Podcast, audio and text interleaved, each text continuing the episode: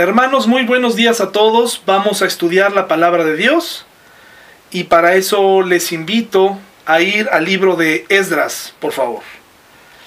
Ahí vamos a tener nuestro estudio en esta mañana.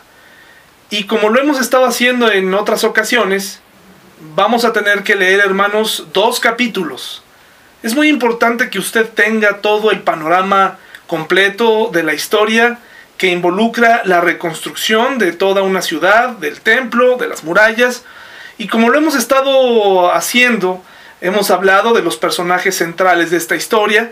Hemos hablado de Nehemías en la reconstrucción de las murallas, Zorobabel en la reconstrucción del templo, el profeta Ageo, y hoy vamos a platicar un poco más del trabajo que desempeñó Esdras, un trabajo difícil, un trabajo complicado. Me atrevo a decir que cada uno de las responsabilidades que tenían estos hombres eran, eran importantes, pero la responsabilidad de hacerle ver a una persona cuando está mal, eh, me parece que es muy complicada. ¿Cuántas veces ha pensado en decirle algo a algún familiar de su algún familiar o algún miembro de la iglesia y dicen, pues mejor que lo haga él, porque si no se nos va a enojar, mejor que lo haga otra persona. Y nos cuesta trabajo decirle a esa persona y llamarla a cuentas. El trabajo de Esdras no era sencillo. Eh, era un trabajo muy complicado. El hacer recapacitar a un pueblo, el exhibir a un pueblo, el decirles lo que estaban haciendo mal, eh, era un trabajo muy duro. Eh, vayamos al libro de Esdras, capítulo 9 y capítulo 10, por favor. Esdras, capítulo 9 y capítulo 10. Dice un autor, un, eh, un profesor emérito de una universidad en Londres, dice, los discípulos en consecuencia son llamados a ser un desinfectante moral en un mundo donde los estándares morales son bajos, constantemente cambian o no existen. Tenemos la difícil tarea, eh, si decides aceptarla, no veo por qué no. Si ya eres creyente, pues eh, nosotros aceptamos los privilegios de ser hijos de Dios, la salvación eterna que no depende de nosotros, fue un regalo dado por Dios por gracia, pero hay cosas que tú y yo a veces quisiéramos quitar de nuestra vida, quisiera, quisiéramos que alguien nos dijera, tú no eres responsable de esto o aquello, pero nuestra manera de vivir eh, tiene mucho que ver y va a influir en esta sociedad. Cada paso que damos, cada decisión que tomamos, la manera en cómo educamos a nuestros hijos, va a afectar el futuro. El futuro de, nuestra, de nuestro mundo no está en la educación, no está en únicamente eh, acercarles la tecnología a nuestros hijos, el futuro de nuestra sociedad, el futuro de nuestra moralidad, eh, le guste a la gente o no le gusta esta palabra, depende de nosotros, depende de, de nuestra capacidad de enseñar y educar a nuestros hijos en los caminos de Dios. Y nosotros mismos hacer ciertas renuncias en un mundo complicado. Ya de por sí la predicación de hoy va a ser complicada, hermanos, va a ser difícil. Le advierto, lo que va a escuchar hoy no va a gustarle, hermano y hermana. Es incómodo, es antiprogresista, es doloroso, pero es real. No podemos quitarlo, no podemos no enseñarlo. Muchas iglesias hoy en día han decidido tocar temas eh, fáciles, temas más sencillos, temas en donde no eh, se le pida cuentas a la gente, en donde únicamente eh, vayan a cantar una hora, hora y media, vean un espectáculo y se acabó. Hermano, si tú quieres ver resultados en tu vida, tienes que tomar decisiones, tienes que tomar tu Biblia y comenzar a estudiar. Lo que vas a escuchar hoy, hermano, puede ser que no te guste, te lo digo antes de empezar.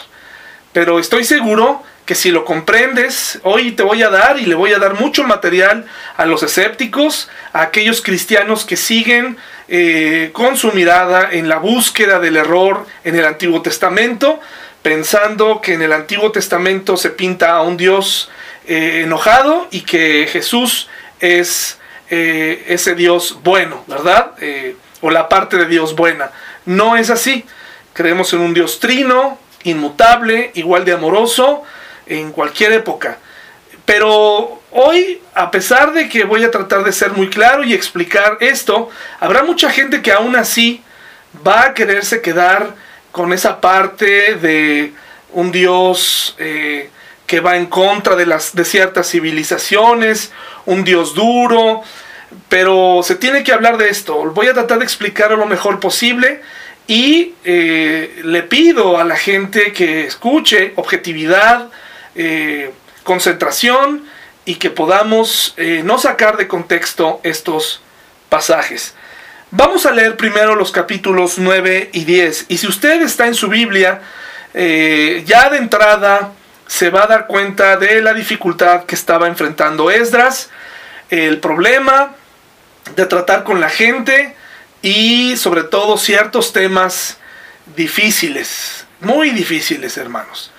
Pero le pido a Dios sabiduría para explicárselos bien en esta mañana. Esdras 9 y 10. Vamos a leerlo todo, todos estos dos capítulos juntos. Y el título dice ahí, Oración de Esdras acerca de los matrimonios mixtos. ¿A qué se está refiriendo esto? Eh, el pasaje nos lo va a decir.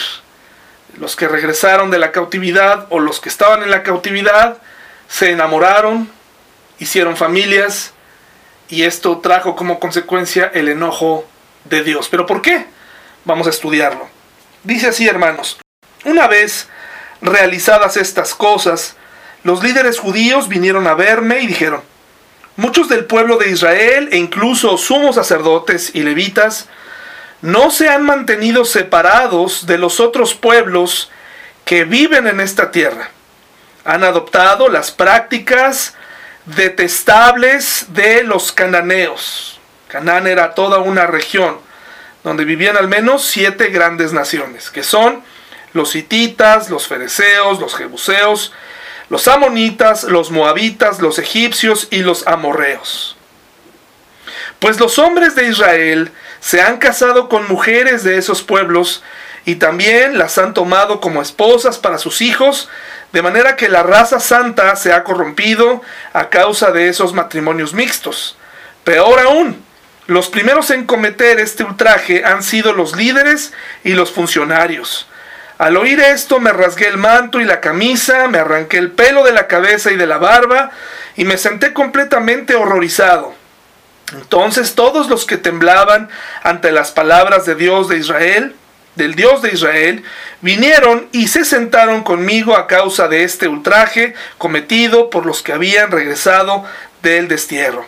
Allí me quedé sentado, totalmente horrorizado, hasta la hora del sacrificio de la tarde. A la hora del sacrificio me levanté de donde había estado sentado haciendo duelo con mis ropas rasgadas, caí de rodillas y levanté las manos al Señor mi Dios, hice la siguiente oración. Oh Dios mío, estoy totalmente avergonzado, me da vergüenza elevar mi rostro a ti, pues nuestros pecados se han amontonado tanto que son más altos que nosotros, y nuestra culpa llega a los cielos. Desde el tiempo de nuestros antepasados hasta el día de hoy, hemos vivido sumergidos en el pecado. Por esa razón nosotros, nuestros reyes y nuestros sacerdotes, hemos estado a merced de los reyes paganos de la tierra. Nos han matado, capturado, robado y deshonrado tal como estamos hoy. Sin embargo, ahora se nos concedió un breve momento de gracia, porque el Señor nuestro Dios ha permitido que unos cuantos de nosotros sobreviviéramos como un remanente. Él nos ha dado seguridad en este lugar santo. Nuestro Dios nos ha iluminado los ojos y nos ha concedido un poco de alivio de nuestra esclavitud, pues éramos esclavos, pero en su amor inagotable, nuestro Dios no nos abandonó en nuestra esclavitud. Por el contrario, hizo que los reyes de Persia nos trataran favorablemente. Él nos dio nuevas fuerzas para que pudiéramos reconstruir el templo de nuestro Dios y reparar las ruinas nos dio una muralla de protección en Judá y en Jerusalén. Ahora, Dios nuestro, ¿qué podemos decir después de semejantes cosas? pues una vez más hemos abandonado tus mandatos. Tus siervos, los profetas, nos advirtieron cuando dijeron, la tierra en la que están a punto de entrar y poseer está totalmente contaminada por las prácticas detestables de los pueblos que la habitan, de un extremo a otro. La tierra está llena de corrupción. No permitan que sus hijas se casen con los hijos de ellos. No tomen a las hijas de ellos como esposas para sus hijos. Jamás promuevan la paz y la prosperidad para esas naciones. Si ustedes siguen estas instrucciones serán fuertes y disfrutarán de las buenas cosas que la tierra produce y dejarán esta prosperidad como herencia a sus hijos para siempre. Ahora somos castigados por nuestra perversión y nuestra gran culpa, pero en realidad el castigo que recibimos es mucho menor de lo que merecemos, porque tú, Dios nuestro, has permitido que algunos de nosotros sobreviviéramos como un remanente. Sin embargo, aún así, otra vez estamos quebrantando tus mandatos y nos estamos casando con personas que cometen esos actos detestables. ¿Acaso no será suficiente tu enojo para destruirnos, para que ni aun este pequeño remanente sobreviva? Oh Señor Dios de Israel, tú eres justo, nos acercamos a ti con nuestra culpa, sin ser más que un remanente que ha escapado, aunque en semejante condición ninguno de nosotros puede estar en tu presencia. Mientras Esdras, mientras Esdras oraba y hacía esa confesión, llorando y postrado, rostro en tierra, delante del templo de Dios, una gran multitud de Israel, hombres, mujeres y niños, se congregó y lloró amargamente con él. Luego Secanías, hijo de Jeiel, descendiente de Elam, le dijo a Esdras, Hemos sido infieles a nuestro Dios porque nos hemos casado con mujeres paganas de esta tierra. Pero a pesar de esto, hay esperanza para Israel. Hagamos ahora un pacto con nuestro Dios mediante el cual nos divorciaremos de nuestras esposas paganas y las echaremos de aquí junto con sus hijos. Seguiremos tu consejo y el de los demás que respetan los mandatos de nuestro Dios, que se haga todo de acuerdo con la ley de Dios. Levántate porque es tu deber decirnos cómo debemos proceder para arreglar esta situación. Nosotros te respaldamos, por lo tanto, sé fuerte y actúa. Entonces Esdras se puso de pie y exigió que los jefes de los sacerdotes, los levitas y todo el pueblo de Israel juraran que harían lo que dijo Secanías. Así que todos hicieron un juramento solemne. Luego Esdras se retiró de la parte delantera del templo de Dios y fue a la habitación de Juanán, hijo de Eliasib. Pasó la noche allí sin comer ni beber nada. Seguía en duelo a causa de la infidelidad de los que habían regresado del destierro. Luego se proclamó por todo el territorio de Judá y en Jerusalén que todos los desterrados debían presentarse en Jerusalén. Si los jefes y los ancianos así lo decidían, los que no acudieran en el plazo de tres días perderían el derecho a todas sus propiedades y serían expulsados de la asamblea de los desterrados. En el plazo de tres días, todo el pueblo de Judá y de Benjamín se reunió en Jerusalén. La asamblea tuvo lugar el 19 de diciembre y todos los israelitas estaban sentados en la plaza frente al templo de Dios, temblaban por la seriedad del asunto y también porque estaba lloviendo. Entonces Esdras, el sacerdote, se puso de pie y les dijo, ustedes han cometido un pecado terrible al casarse con mujeres paganas, han aumentado la culpa de Israel, por lo tanto, confiesen ahora su pecado al Señor, Dios de sus antepasados, y hagan lo que Él exige. Apártense de los habitantes de esta tierra y sepárense de esas mujeres paganas. Entonces toda la asamblea levantó la voz y respondió, sí, tienes razón, debemos hacer lo que tú dices. Luego agregaron, no es algo que pueda resolverse en uno o dos días, porque muchos de nosotros estamos implicados en este asunto sumamente pecaminoso. Además estamos en temporada de lluvias, así que no podemos quedarnos aquí afuera mucho más tiempo, que nuestros líderes actúen en nombre de todos nosotros, que todo el que tenga una esposa pagana venga a una determinada hora acompañado por los líderes y jueces de su ciudad, para que la ira feroz de nuestro Dios por este asunto se aleje de nosotros. Los únicos que se opusieron a estas medidas fueron Jonatán, hijo de Asael, y Jaasías, hijo de Tigba, ambos respaldados por Mesulam y el levita Sabetai. Así que adoptaron el plan sugerido por la asamblea. Esdras escogió jefes para que representaran a sus familias, nombró a cada representante por nombre, el 29 de diciembre, los jefes se pusieron a investigar el asunto. Para el 27 de marzo, que era el primer día del nuevo año, ya habían terminado de resolver los casos de todos los hombres que habían que se habían casado con mujeres paganas. Y a continuación viene esa lista de eh, personas, de hombres que se casaron con mujeres paganas y en el versículo 44 dice, cada uno de estos hombres tenían una esposa pagana y algunos hasta tenían hijos con ellas. Qué pasaje tan difícil, eh, aparentemente radical. Ya algunos estarán moviendo su cabeza como diciendo esto es terrible. ¿Cómo Dios puede separar familias? cómo Dios tiene el corazón de hacerle esto a personas que estaban eh, muy unidos. Eh, ¿Cómo es posible? ¿Qué clase de Dios existe en el, Nuevo, en el Antiguo Testamento?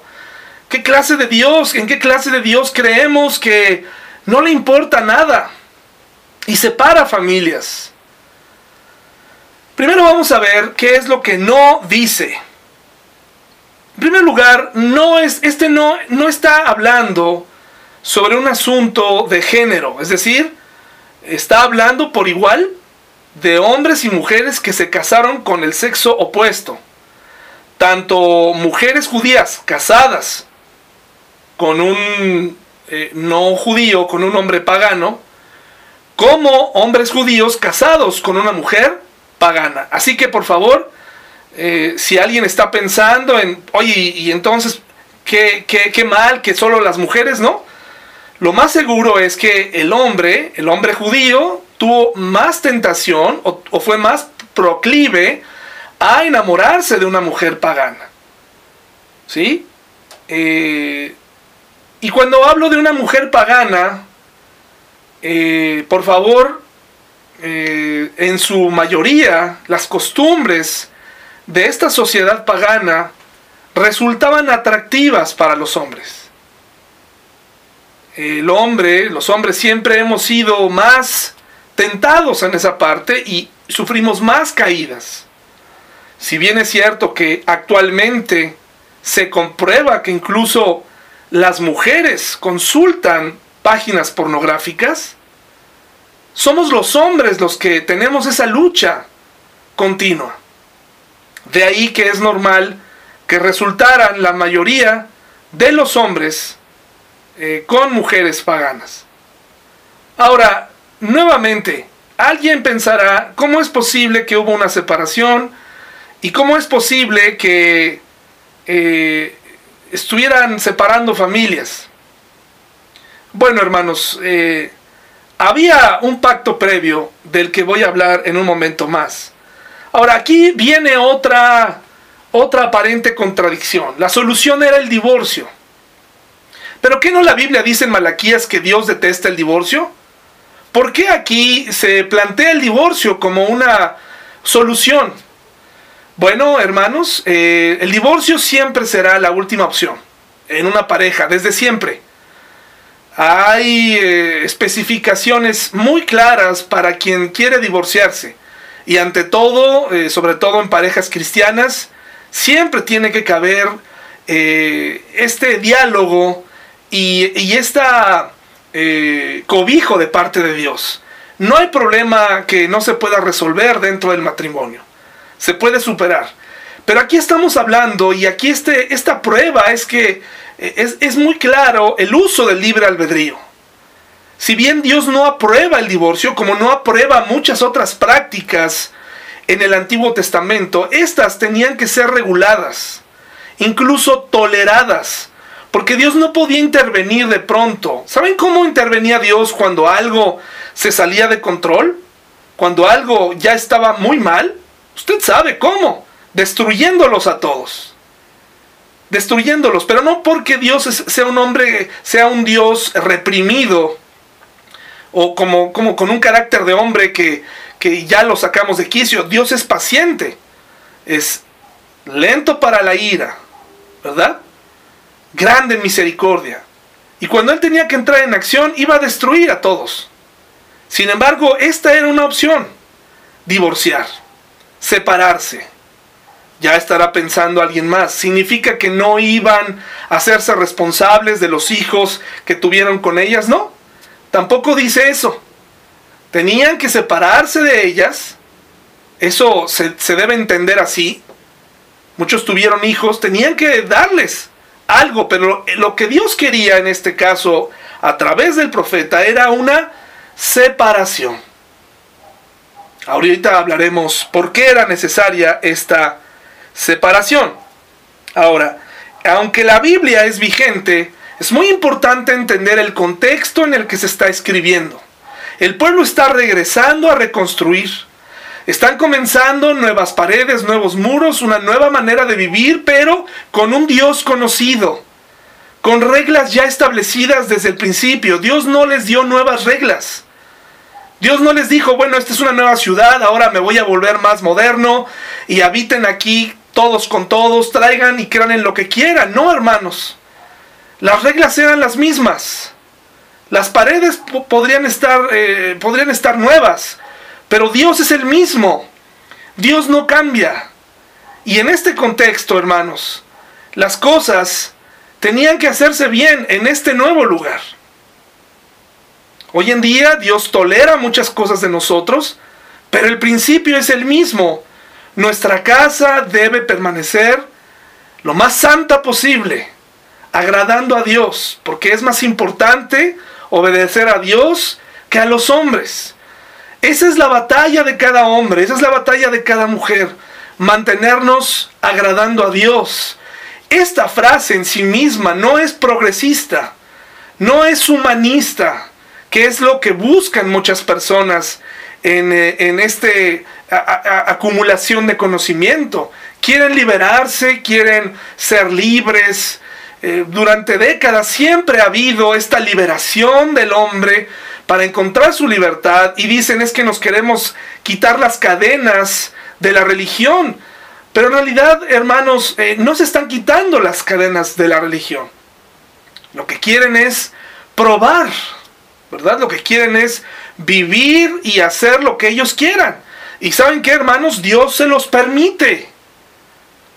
Y entonces los cristianos, cuando miramos todo eso, cuando nuestros jóvenes ven a este mundo tomando esas decisiones aparentemente libres, muchos jóvenes no se ponen a ver las consecuencias de esas decisiones. Si ellos permanecían casados como si nada hubiera pasado, iban a afectar a toda una nación y a todo un futuro de personas que iban a venir y que iban a nacer porque se iba totalmente a diluir el mandato de Dios de mantenerse apartados de naciones paganas.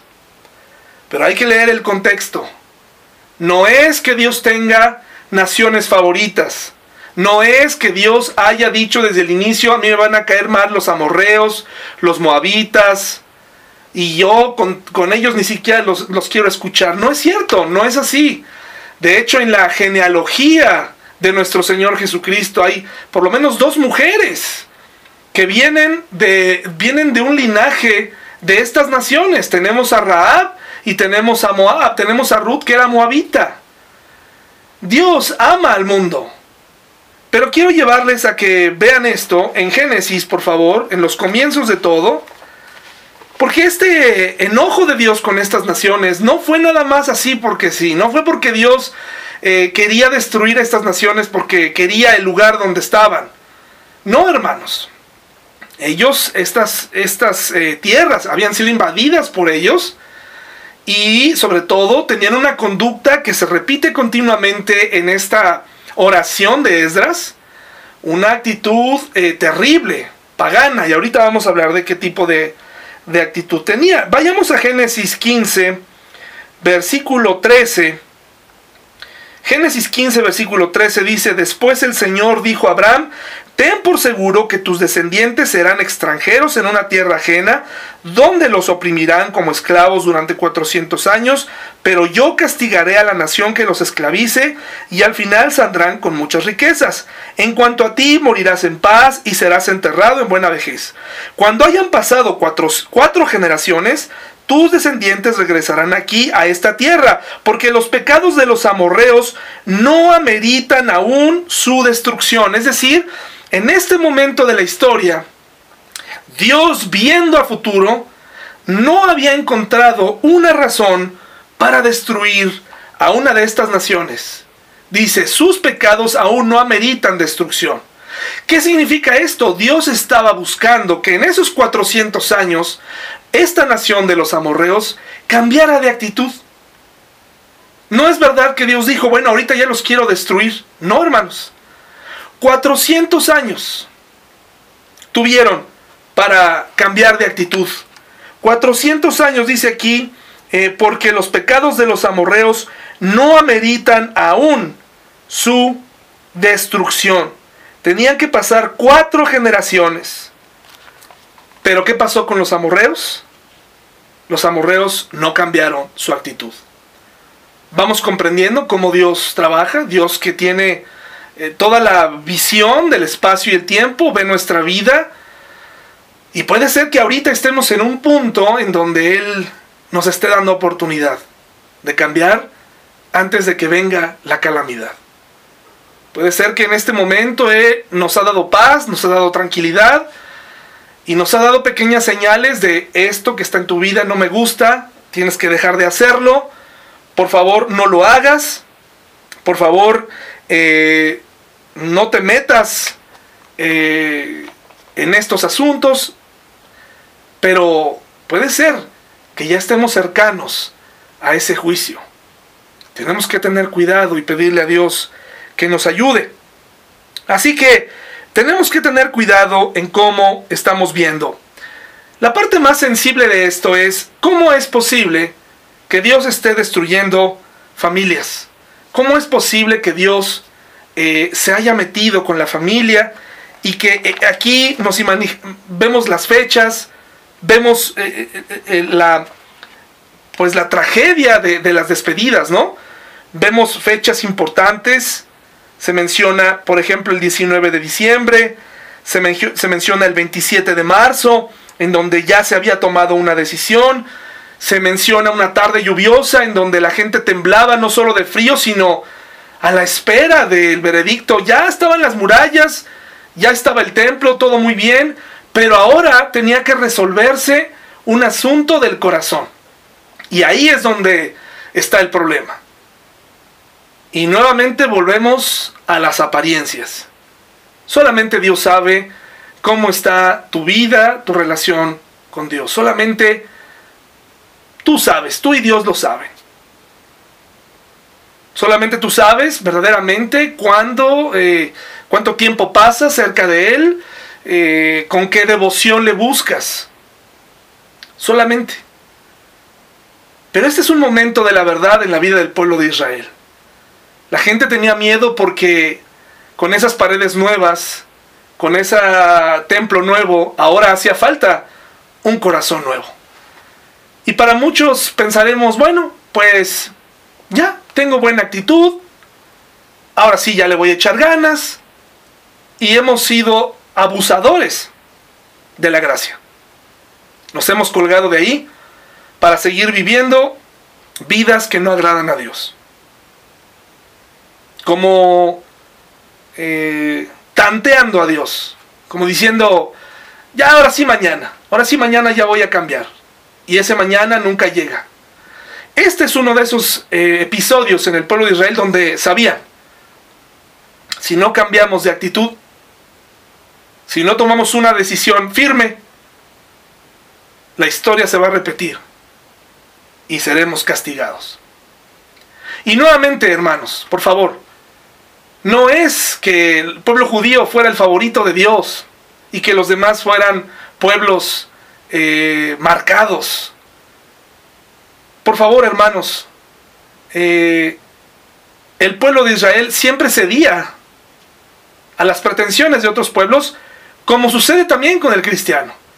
Los cristianos siempre terminamos cediendo, siempre terminamos casi pidiendo disculpas a la gente de por qué no hablamos con groserías, eh, por qué no nos comportamos de cierta forma, eh, por qué no nos alocamos, por qué no hacemos ciertas cosas, casi les pedimos perdón. Hermanos, recuerden lo que hablamos al principio, nosotros somos luz en un mundo y sale en un mundo que se descompone cada día más. Y tu respuesta clara y tu posición clara respecto a ciertos temas va a ayudar mucho porque hay mucha gente confundida. Yo veo a muchos compañeros de mi hija en las mañanas en su clase en línea y me pongo a pensar qué será de ellos. Me pongo a pensar cómo están siendo enseñados, qué les están enseñando. Y después me pongo a pensar, ¿qué le estoy enseñando yo a ella? Hay ocasiones en las que los micrófonos no se cierran bien, se quedan prendidos, y escucho cómo los padres se dirigen a sus hijos. Y luego, casi cuando empiezo a juzgar, me, me pongo a pensar, ¿cómo le hablo yo a mi hija? ¿Y qué le estoy enseñando? ¿Qué tipo de mundo eh, yo sé que el mundo y, la vida es complicada, pero si yo no le doy herramientas para sobrevivir en este mundo, para tener convicciones, ¿quién se las va a dar, hermanos? El mundo es atractivo. Hombres y mujeres judíos sabían que había costumbres sexuales de este pueblo, de estos pueblos, que ellos no practicaban, pero que en su mente o en los rumores escuchaban y entonces tal vez eso los impulsaba a casarse con estas mujeres, quienes no tenían, u hombres, quienes no tenían ningún problema en, en practicar ciertas cosas. Pero aparte de la inmoralidad, aparte de las cosas que este pueblo, estos pueblos practicaban, hermanos, había algo todavía peor. Toda esa región de Canaán y todas estas naciones, según la arqueología, se han encontrado cementerios enteros tumbas con pequeños fetos, pequeños esqueletos más bien, esqueletos. Y las pruebas que se les han hecho es que ellos practicaban mucho y por eso Dios les advierte. Si tú te enamoras de una mujer pagana, si tú te enamoras de un hombre pagano y tienen hijos, lo más seguro es que uno de sus hijos va a terminar siendo sacrificado a dioses paganos. Una de las características que estos pueblos tenían eran los sacrificios humanos. El quemar niños vivos, pequeños bebés. Esto es perturbador. Por algo Dios decía, no te metas con ellos, porque es atractivo al principio. Obviamente cuando se casaban y tenían una relación entre judíos y, mujeres paganas, pues la, plática no empezaba así, no empezaba como, oye, pero pues he escuchado que tú sacrificas humanos, eh, eh, eh, he escuchado que tú pues quemas a los bebés, he escuchado que tú, no, no hacían esas pláticas, ni tampoco la mujer le preguntaba al hombre, oye, yo he escuchado que Jehová abrió el mar rojo en el desierto, en el, en el, mar rojo y que, y que los protegió en el desierto, y oye, pues qué te parece si me platicas más, así nos empieza, hermanos.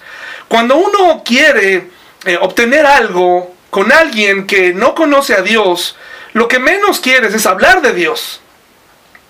Lo que menos quieres es eso, lo que tú quieres es ir al grano y hablar de esas cosas, eh, pues que puedan empezar a romper barreras.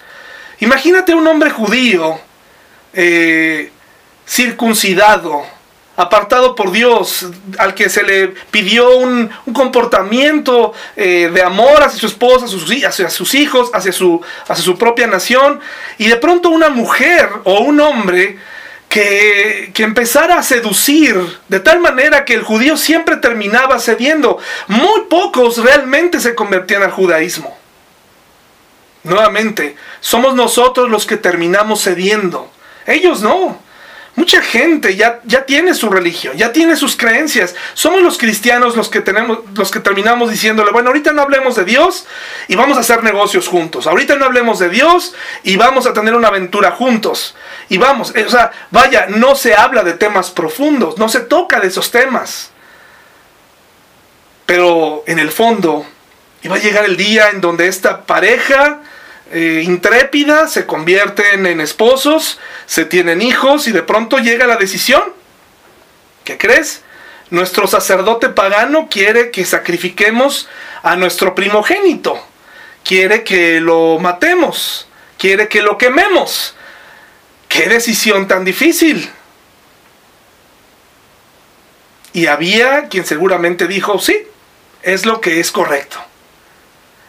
Era atractivo, hermanos. En muchos sentidos era atractivo. Había muchas cosas atractivas. Hay muchas cosas atractivas en este mundo. Hay muchas cosas, amigo joven, que a mí me atraen.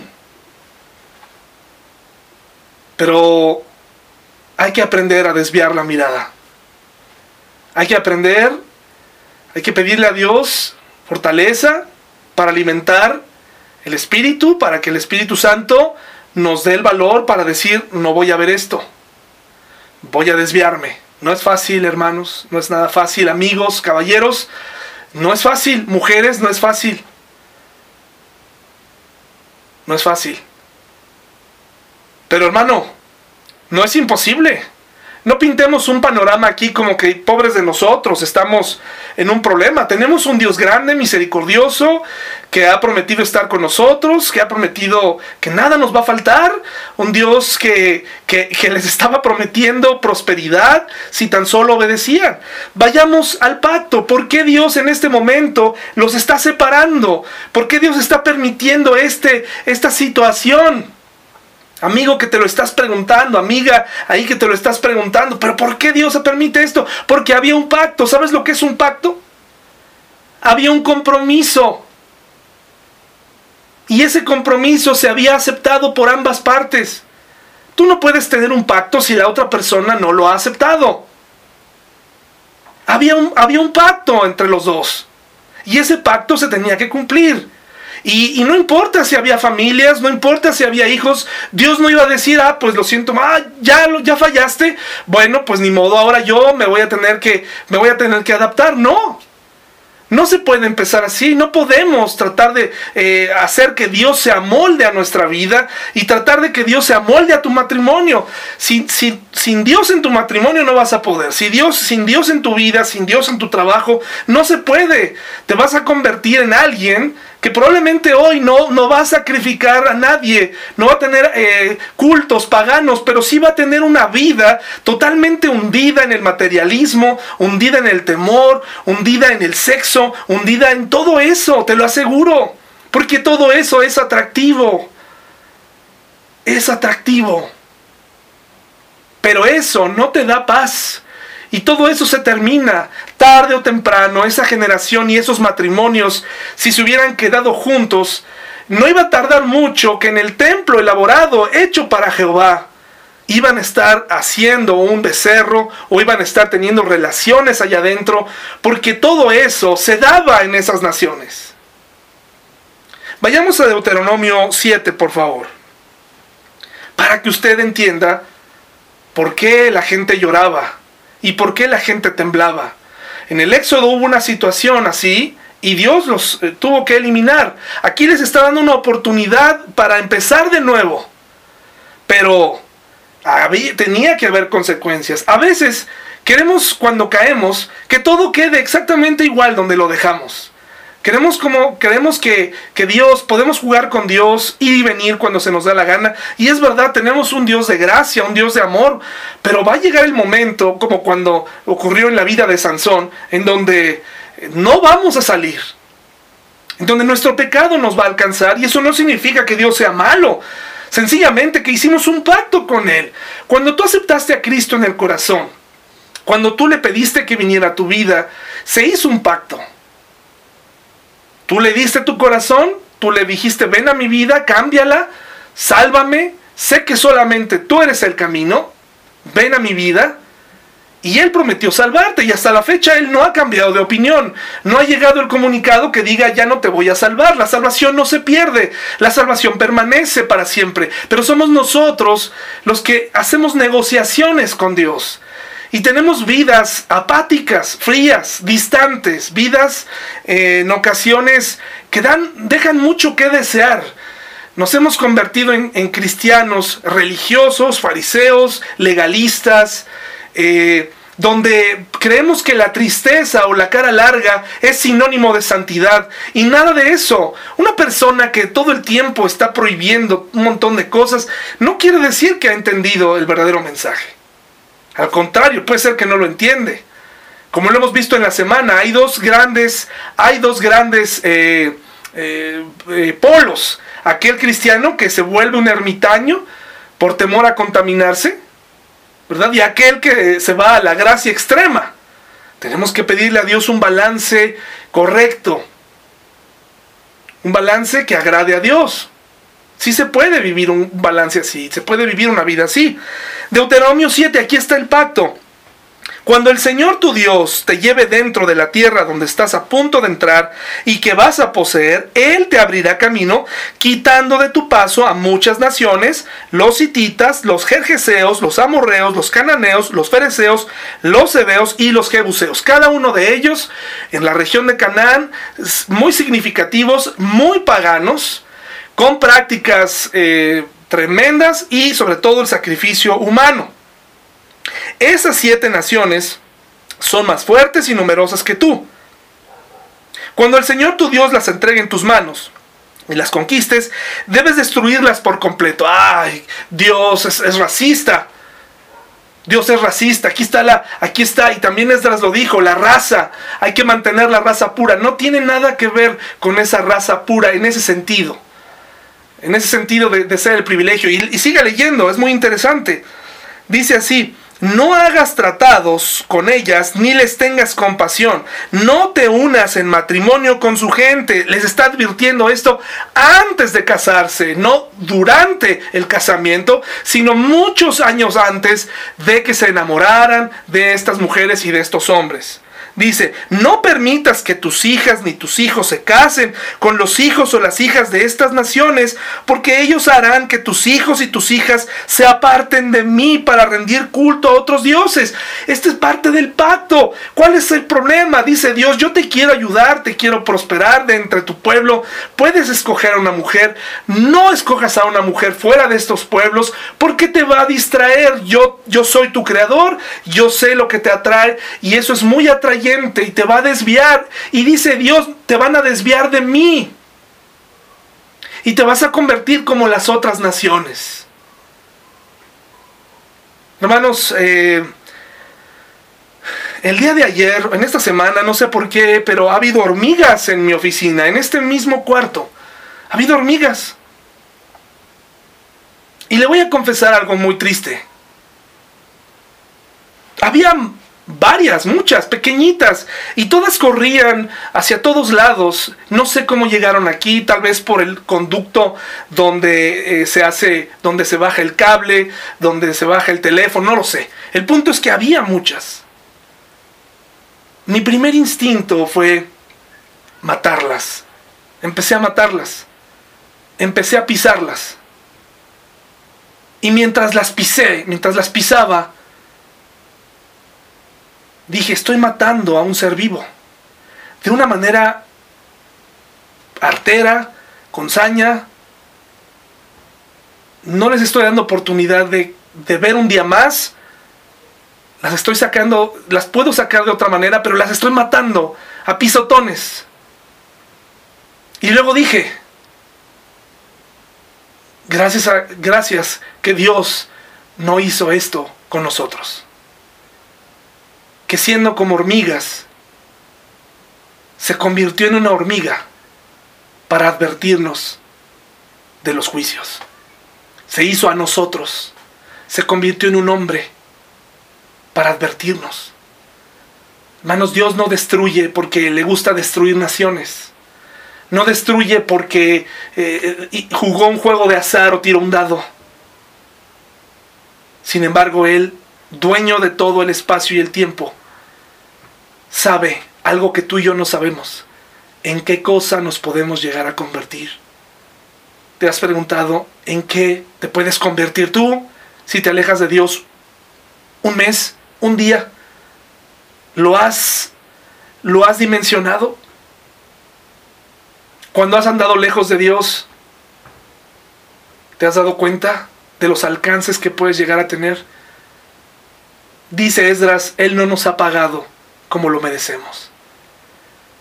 Y lo que estaba ocurriendo de separar familias fue un acto de gracia. Pudo haberlos eliminado. Solo aceptó la separación. Pero antes de que piense que el pueblo de Israel era un pueblo de raza pura, por favor siga leyendo conmigo. Y que por eso Dios lo salvó, no es así.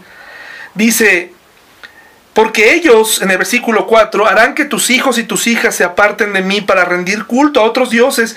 Entonces el enojo del Señor arderá contra ti y pronto te destruirá. Lo que tienes que hacer es destruir sus altares paganos, hacer pedazos sus columnas sagradas, derribar sus postes dedicados a la diosa Acera y quemar sus ídolos, pues tú eres un pueblo santo porque perteneces al Señor tu Dios. Todos los pueblos de la tierra, el Señor tu Dios te eligió a ti para que seas su tesoro especial. Tal vez te has olvidado tú, mujer, hombre, el día que viniste al Señor, ahora nosotros somos su pueblo. Y somos su tesoro especial.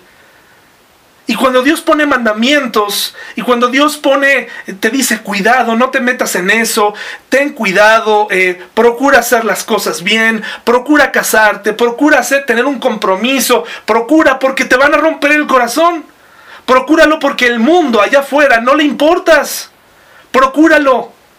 Hay naciones paganas y hay costumbres afuera muy dolorosas. Afuera no se están respetando los compromisos. Afuera no se está respetando eh, ya ni siquiera el sexo en el que naces. Es una, es una situación muy complicada y muy confusa eh, en la que el mundo se está viviendo. Pero tú cristiano, no te confundas. No te confundas, no permitas que te confundan. Una cosa es actuar con gracia, una cosa es actuar con tolerancia, una cosa es amar, una cosa es ser, eh, tratar de ser amoroso y hablar desde el amor y la misericordia que, que nosotros mismos hemos recibido. Y otra cosa es aceptar que todo lo que hacen afuera es correcto. Y casi pedir disculpas porque eres cristiano y porque eres seguidor de Dios. A mí no me importa si me llaman un tonto, si me dicen que me suicidé intelectualmente, si no leo muchos libros de muchas cosas. A mí no me importa aprender más del conocimiento humano. Ya conozco suficiente del corazón humano porque yo tengo un corazón humano caído. No me interesan esas cosas. No las menosprecio tampoco, pero realmente no me interesan. El único libro que necesito atender es la Biblia. Porque ahí me habla mi Dios, aquel que me llama también a mí un poema, un tesoro especial. Es el mismo que te habla a ti. Es el mismo que te dice, búscame. Eso es lo que tenemos que hacer. Y nos advierte, te van a romper el corazón, te van a traicionar, te van a fallar. Pero fíjate en el versículo 7, el Señor no te dio su amor ni te eligió porque eras una nación más numerosa que las otras naciones, pues tú eras la más pequeña de todas. Más bien, fue sencillamente porque el Señor te ama y estaba cumpliendo el juramento que les había hecho a tus antepasados. Por eso te rescató con mano poderosa de la esclavitud y de la mano opresiva del faraón rey de Egipto. Reconoce por lo tanto que el Señor tu Dios es verdaderamente Dios. Él es Dios fiel, quien cumple su pacto por mil generaciones y derrama su amor inagotable sobre quienes lo aman y obedecen sus mandatos. A veces sientes que Dios no te ama. A veces sientes que Dios está muy lejos de ti. ¿Sabes? No es que Él haya dejado de amarte. Sencillamente aquí se está cumpliendo algo. No estás cumpliendo tu parte del pacto. Y ahora sientes culpa. Y quieres echarle la culpa a Dios. Pero han sido tus decisiones las que te han alejado. Reconoce, dice el versículo 9, por lo tanto que el Señor tu Dios es verdaderamente Dios. Él es Dios fiel, quien cumple su pacto por mil generaciones y derrama su amor inagotable sobre quienes lo aman y obedecen sus mandatos. El amor y los mandatos de Dios van de la mano. Los mandatos son una prueba del amor de Dios.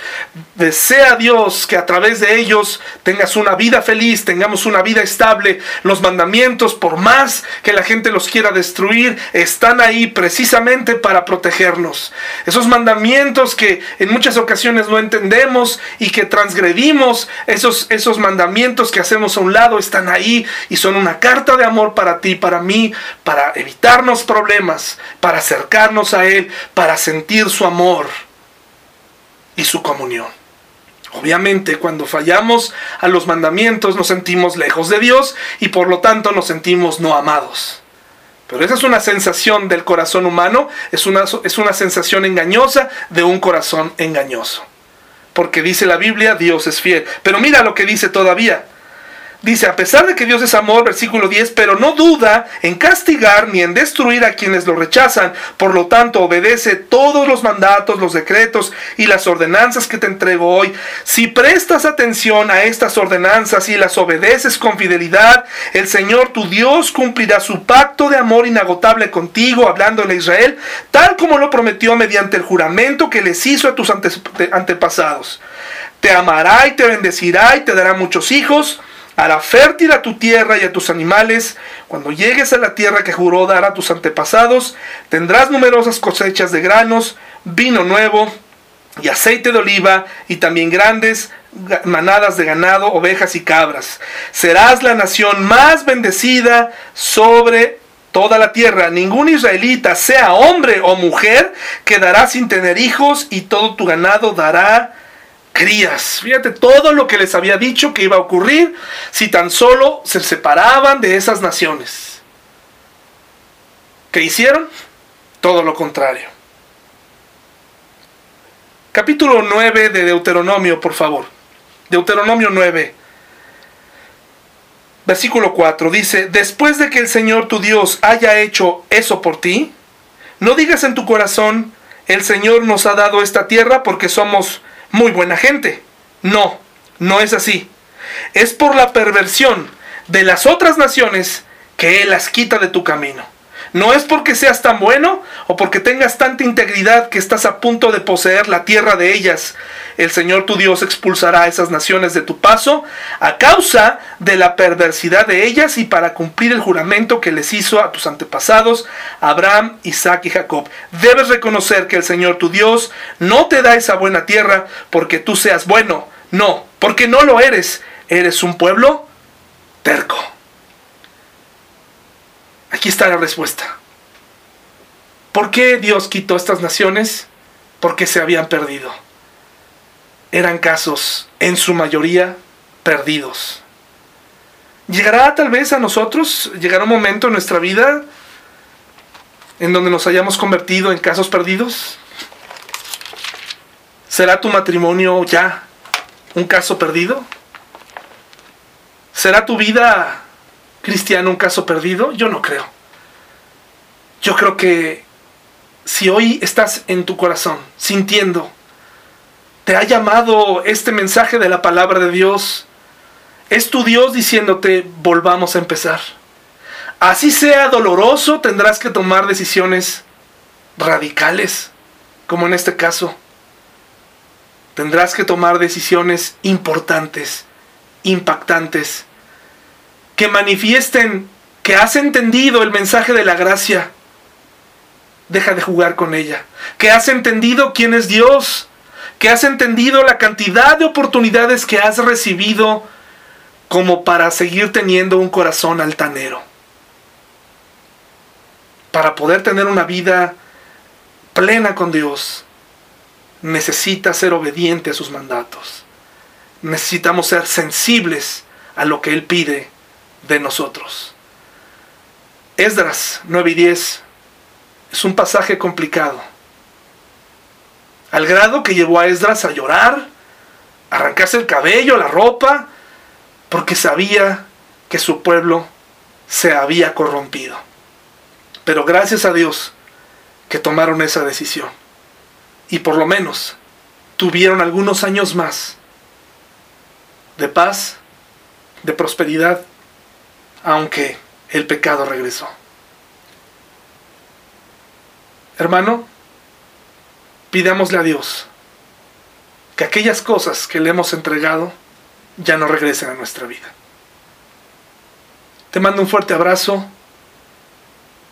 mis oraciones y mi cariño para todas esas personas que se están enfermando estos días de COVID, especialmente a las que están en nuestra iglesia. Seguiremos orando por su salud. Un abrazo hermanos. Sigamos adelante. Analiza qué decisiones hay que tomar primero, por difíciles que sean. Hasta luego hermanos.